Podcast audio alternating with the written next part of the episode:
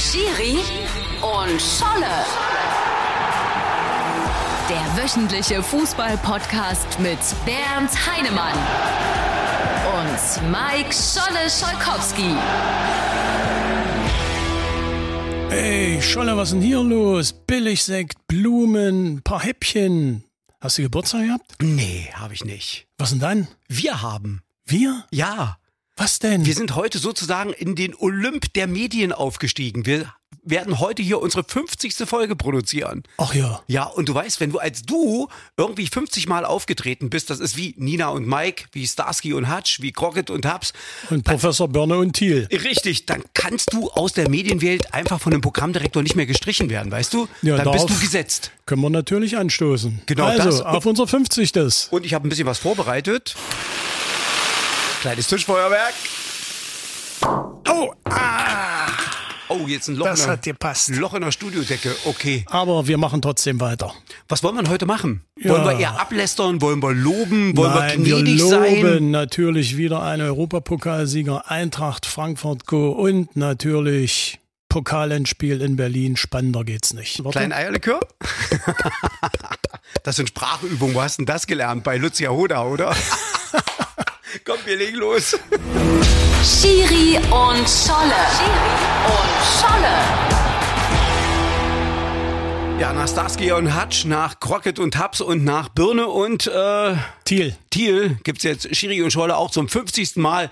Damit sind wir eigentlich aus der Podcast-Medienwelt nicht mehr wegzudenken. Und wir sagen erstmal Danke fürs Einschalten. Schön, dass ihr wieder dabei seid und schön, dass ihr uns die Treue haltet. Ja, auch ein Hallo und schönen Dank von mir. Äh, wollen wir nochmal zurückgehen zu Eintracht Frankfurt? Die haben das Sensationell. Aber ja nicht erst jetzt mit dem Erfolg. Es ist ja, Eintracht ist, glaube ich, der einzige Verein in Deutschland, der diese Euroleague auch annimmt und ernsthaft spielen will. Alle anderen schonen sich ja dann, wenn sie aus der Champions League rausgefallen sind. Naja, eine Euroleague gehen wir jetzt nicht so Gas, weil wir wollen uns ja nächstes Jahr wieder international qualifizieren. Das wird man ja ganz oft. Wie, wie Franz mal gesagt hat, äh, Verlierer-Cup, Mhm. aber das ist ja nicht so. Und was Eintracht Frankfurt da im Endspiel abgeliefert hat, à la Bonheur. Und vor allen Dingen diese Fankultur. Also wenn die da mit 30.000 oder 50.000 hinterherreisen, die müssen sich alle erstmal in Zug setzen, in den Flieger oder ins Auto. Das ist schon, das ist schon eine beeindruckende Das Fanliebe. ist schon eine Hausnummer, Mhm. zumal ja nicht alle im Stadion waren oder im Stadion sein konnten, aber in Sevilla waren bestimmt 20, 30.000 und natürlich auch im Frankfurter Stadion äh, Public Viewing, also das war schon eine Stimmung, eine Euphorie und ist ja auch belohnt worden und da muss man sagen, Eintracht Frankfurt hat ein super Spiel abgeliefert und für mich der Mann des Tages Sebastian Rode, nicht nur weil er nach der Verletzung weitergespielt hat, sondern der hat, ich glaube, das Spiel seines Lebens gemacht. Frankfurt hatte eine Moral gezeigt, die manchmal so sagen Kritiker in der Bundesliga gefehlt hat. Man kann nicht auf zwei oder drei Hochzeiten gleichzeitig tanzen. Frankfurt hatte sich vorgenommen, im äh, Europapokal weiterzukommen, bis, wenn es geht, ins Endspiel. Das haben sie erreicht. Dafür haben sie ein bisschen äh, vernachlässigt ihre Spiele in der Bundesliga. Was wäre denn in der Bundesliga rausgekommen, wenn ich jetzt mal betriebswirtschaftlich rechne? Auch Platz 6, Platz 7, also die Quali für die Euroleague vielleicht. So jetzt haben sie es. die Quali für die Champions League geschafft, also alles richtig gemacht. Und äh, wir haben, ich habe nachgerechnet, sieben Starter nächstes Jahr, äh, dadurch, dass Frankfurt das gewonnen hat, äh, im internationalen Bereich. Du kannst also fast sagen, die Hälfte der Bundesliga spielt international. Also alles richtig gemacht. Du brauchst also einen Typen wie Sebastian Rode, hat mich ein bisschen erinnert an die alte Legende Dieter Hönes. Mit- Hier mit Turban, Turban, sensationell. genau, ja. Und man muss sagen, Kevin Trapp, das Ding, was der kurz vor Schluss dann Das noch rausgefischt hat, selbstverständlich. das war's einfach. So einen Moment braucht, brauchst Ja. du. Das war eigentlich fast ein todsicheres Tor, oder? Ja, aber wie gesagt, die, die Euphorie, die auch von, und die, die Spielstärke, die von Rode ausging, vielleicht fiel das auch auf durch den Torwand, dass er also immer mit einem weißen Kopf im Bild war. Aber was der da gespielt hat, nochmal, das war das Spiel seines Lebens und hat die ganzen, ganze Frankfurter Truppe mitgerissen und das war sensationell, muss man sagen. Und die Fans sind natürlich ausgeflippt. Ich war schon immer so ein Sebastian Rode-Fan und da dachte ich immer, das ist einer für die Nationalmannschaft, aber da hat er sich nie richtig in den Blickpunkt leider spielen können. Ja, bei Bayern gab es ja viele, die nur ein Gastspiel hatten über ein, zwei Jahre. Auch äh, im Pokalendspiel jetzt äh, Nils Petersen war ja auch mal bei den Bayern. Viele schaffen es nicht. Und äh, ja, aber das gibt natürlich einen Schub, wenn du mal bei Bayern gespielt hast, dann kennst du ungefähr äh, auch die Hierarchien in der Mannschaft. Und ich denke, in Frankfurt ist ja ganz oben und das ist eigentlich sein Ding, von oben die Hierarchie zu bestimmen. Jetzt haben wir das eine Endspiel gehabt, gehen wir mal auf das andere, auf den Samstag RB Leipzig gegen Freiburg. Es war irgendwie ja schon vorher klar, das wird eine enge Kiste. Na, erstmal noch eine Gegenfrage, Scholle. Was waren am Tag des Pokalendspiels vor 30 Jahren? Weißt du nicht, weißt du nicht, musst du aber wissen. Da war ich ja noch gar nicht geboren. Oh, Schleim. Warte, ich muss erst mal wegwischen hier den Schleim. Vor 30 Jahren habe ich das Pokalendspiel in Berlin geleitet. guck an, wer Borussia Mönchengladbach gegen Hannover 96 und genauso wie am letzten Sonnabend Verlängerung und Elfmeterschießen und der Underdog Hannover hat damals gegen den Erstligisten Mönchengladbach gewonnen. Und das war auch so ein Spiel. Hier muss man einfach sagen, es war spannend, aber es gab eine Entscheidung, Hand oder nicht Hand. Also für mich, und die Leipziger haben ja sofort reklamiert, war es äh, zwar ein unabsichtliches Handspiel, aber der legt ja den Ball extra so vor. Das war ja fast ein Handzuspiel. Und natürlich äh, wird man jetzt da nicht so stark drüber diskutieren, weil Leipzig gewonnen hat. Aber stell dir mal vor, das bleibt bei dem 1-0, bei diesem umstrittenen Tor. Dann ist natürlich Holland in Not. Ich hätte da Handfreistoß gepfiffen. Wie gesagt, das ist Geschichte. Leipzig hat hervorragend gespielt, hat auch in der 57 Minute die rote Karte weggesteckt. Von außen gepusht von Tedesco haben die sich äh, so nochmal in einen Rausch gespielt. Vielleicht war sich auch Freiburg zu sicher, aber letztendlich im Elfmeterschießen, da weißt du nie, was passiert und hinaus ist gekommen. Man diskutiert ja jetzt auch über die Fans, weil wieder Bengalos im Stadion waren und alles andere. Aber im Grunde genommen hat die Fankultur dort mal an beiden Seiten gezeigt, dass es ein friedliches Fest war. Als wir dort diesen dramatischen Fall hatten mit äh, dem, dem Zuschauer, der abtransportiert musste, du hast überhaupt gar keine Pfiffe gehört. Eine Riesenakzeptanz auf beiden Seiten. fair, genau. Auf beiden Seiten. Und äh, wie Freiburg hinterher die Mannschaft gefeiert hat. Und als da der Streich äh, so abwesend stand, wie einstmals Franz Beckenbauer, als er dort durch den Mittelkreis lief, das war so ein Bild, du hast gesagt, ja, eigentlich, eigentlich haben die es genauso verdient gehabt. Genau wie Leipzig nach, bei der dritten Teilnahme natürlich endlich so einen Pott gewinnen will. So ein Ding. Es war einfach so, also ich war echt berührt auch von der Freiburger Kultur, wie die das am Ende ge Ja. geregelt haben.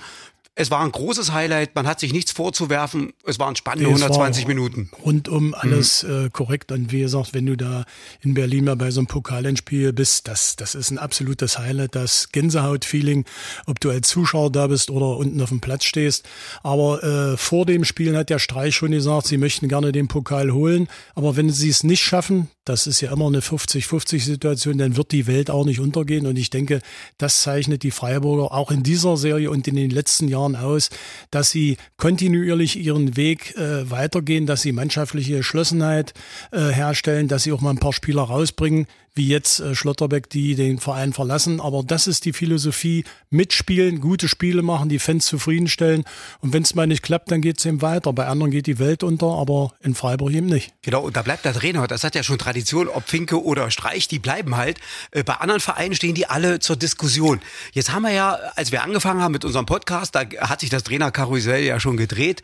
Da war schon klar, dass für einige jetzt auch Geld bezahlt wird. Aber dieses Investment, muss man mal sagen, hat sich eigentlich nicht so richtig gelohnt. Wenn ich mal auf Vereine schaue, die klug investiert haben, dann war das auch Anfang unser Podcast, Eintracht Frankfurt, weil die hatten mit Kovac genau den richtigen. Die hatten mit Adi Hütter genau den richtigen. Glasner und die haben jetzt. jetzt mit Glasner auch eigentlich ihr Produkt weiterentwickelt. Perfekt. Einige andere haben vermutet, ach, Adi Hütter, den hole ich mir mal. Und Marco Rose, von Anfang an war das eine unglückliche Geschichte, oder? Ja, nach unserem letzten Podcast hatten wir gesagt, fünf Trainer haben schon nach dem letzten Spieltag die Segel gestrichen. Dazu kam dann noch die Entscheidung in Dortmund Rose entlassen und auch äh, Sebastian Hoeneß in Hoffenheim. Zwischendurch hat sich das Trainerkarussell natürlich weitergedreht. Das sind einige, wenn man so will, aufgesprungen. Kovac, Nico ist jetzt in Wolfsburg.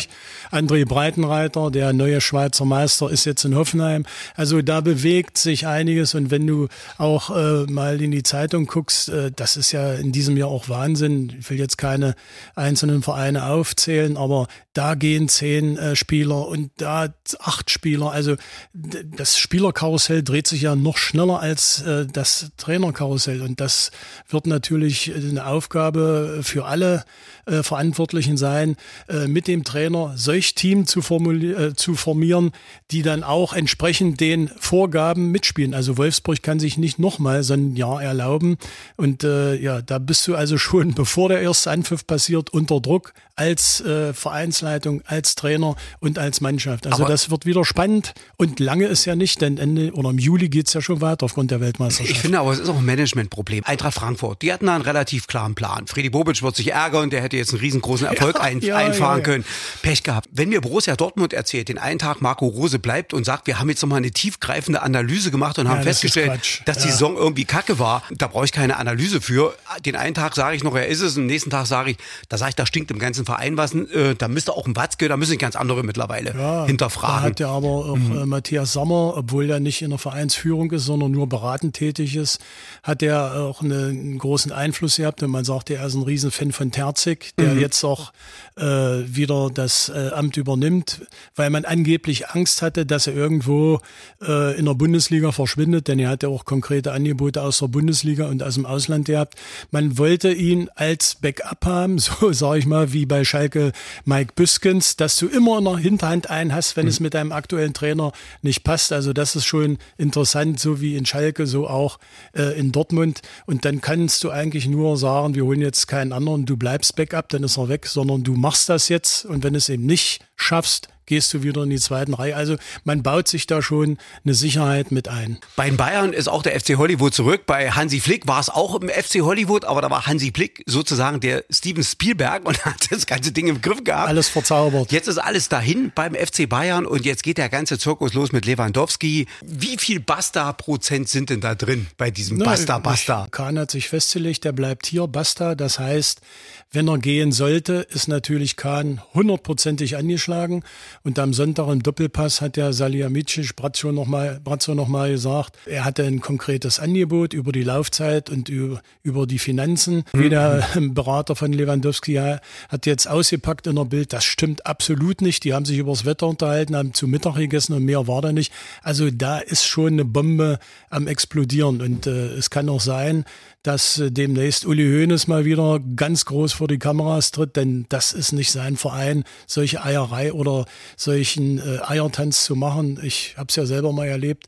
Äh, da war Jean Jean-Pierre Papin, Jean-Pierre Papin im Bogenhäuser Hof abends verhandelt mit dem Spieler, mit dem Manager und so muss das auch sein und nicht äh, in der Öffentlichkeit äh, solche Sachen austragen. Also ich denke auch, und äh, er hat es ja auch schon gesagt, Lewandowski, er verlässt die Bayern noch äh, bis zum Wechselfenster und das ist natürlich dann eine schwere Schlappe für die Führung Kahn und Salihamidzic. Du kannst ja bei Lewandowski ist ja völlig egal, wie alt der ist. Du musst einfach gucken, was der bringt und der läuft auf wie ein 27, 28-Jähriger und der wird in zwei, drei Jahren immer noch einer der besten Stürmer der Welt sein. Der kann sich eigentlich nur selber übertreffen. Wer soll's denn richten? Wer ist denn da? Wer ist denn so eine 30-Tormaschine? Mit dem Stuttgarter äh, Galajcic sind sie im Gespräch, aber das muss auch alles passen. Und wir hatten es ja schon bei Sebastian Rode, wenn ein Spieler zwar gut ist und in einer anderen Mannschaft funktioniert, muss er nicht bei Bayern funktionieren. Mhm. Also das ist noch eine ganz andere Welt. Sieht man ja bei Sabitzer, ist ja auch in Leipzig ein genau. überragender Mann und, gewesen und jetzt, und jetzt ein Mitläufer. Ist er mhm. Mitläufer. Also die nächste Saison könnte auf alle Fälle eine spannende werden und die nächste Saison wird auf alle Fälle eine, wo es wieder vier Theater neben dem Platz gibt. Wollen wir ganz kurz noch auf den Landespokal schauen. Der erste FC Magdeburg hat das Double geschafft gegen den FC Einheit Wernigerode.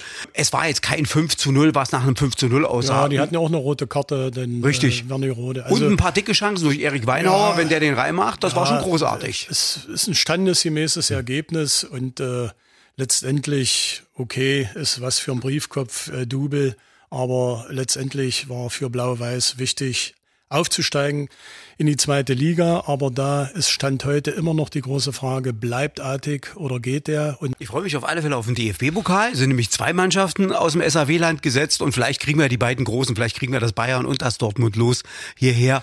Weißt du, was in der Börde-Oberliga passiert ist? Das, Nein. Die war ja dieses Jahr richtig spannend gewesen. Großsantersleben, Bebertal, Blau-Weiß-Neuenhofe und der Alsleber SV und die haben es geschafft, drei Spieltage vor Ende mit dem Sieg gegen Neuenhofe mit einem 3 zu 0 Aufstieg zu feiern. Ich bin nach Hause gefahren. Ab Irksleben sind es noch 15 Kilometer. Da habe ich die schon feiern hören. Also Bayern in klein in der Bürde. Richtig, genau. Bayern-Feeling in der Bürde. So, weißt du, was ich jetzt mache? Ich habe ein bisschen was vorbereitet und ich habe draußen hier vor dem Studiofenster großes Feuerwerk. Ich kann jetzt mal Bescheid. Guck mal, kannst du loslegen?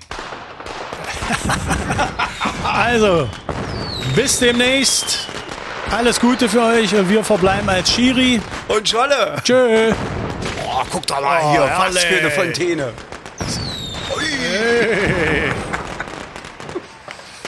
Gut.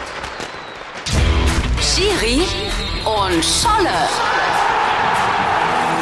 Der wöchentliche Fußball-Podcast mit Bernd Heinemann und Mike Scholle Scholkowski. Schiri Bernd Heinemann ist international der bekannteste deutsche Schiedsrichter. Mit Augenmaß, großer Fachkunde und Charme führte er WM, EM und Champions League Spiele. Nach seiner Pfeife tanzten Weltstars wie Zinedine Zidane, Lothar Matthäus und Bernd Schuster. Mike Scholle Scholkowski gehört zu den meist und gern gehörtesten Radiomoderatoren. Er war Ringreporter bei den Kämpfen von Sven Otzke, Stadionsprecher beim Biathlon-Weltcup, Hallensprecher beim SC Magdeburg und die Stimme großer sportlicher Ereignisse.